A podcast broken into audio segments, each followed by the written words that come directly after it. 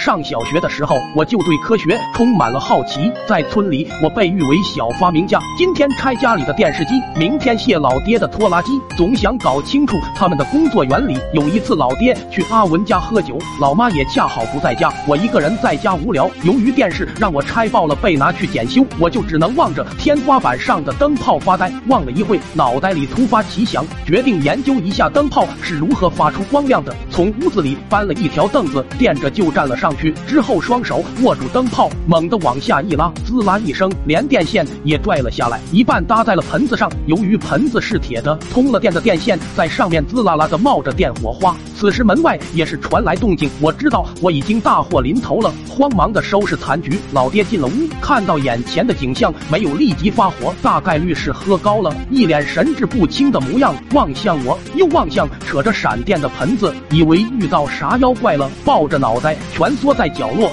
身体止不住的发抖。我挪着脚步走向老爹，老爹颤抖着声音说道：“大哥，我错了，饶饶命啊！”望着老爹的惨样，从一开始的不知所措。变成了心生得意，后来干脆让我爹给我跳蹦蹦舞，老爹也没废话，当即自顾自的舞动着身姿。我在一旁还时不时拍两巴掌以示鼓励。就在我准备打赏的时候，老妈就回来了。刚进屋，场面就变得十分尴尬。一旁的老爹还浑然不知的绷着舞。老妈是示意我出来谈谈，到了屋外问我情况，我支支吾吾的说着老爹回来就这样了，顺手就把家里电线都拆了，还要跟我跳 tango。老妈比较迷信。以为这样子的多半是遇到脏东西了，跑出去就请来了我六婶。我六婶就是所谓的民间神婆。六婶到了我家看了下，肯定的说，我爹被附身了，需要童子水驱魔。老妈望了一屋里的四人，童子只有我一个，当下喊我去给我爹整点来。我本想解释一下的，但想着说出来肯定少不了一顿抽，便只能乖乖端着碗就去了屋外。紧张的我实在是整不出来，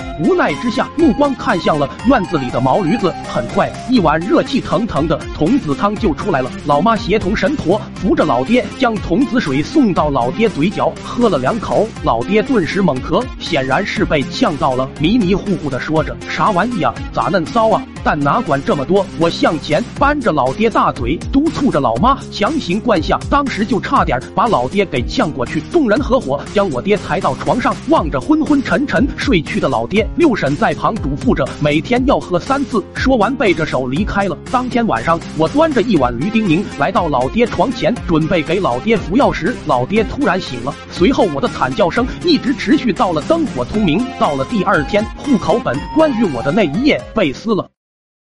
爸爸，这位小孩请叫义父。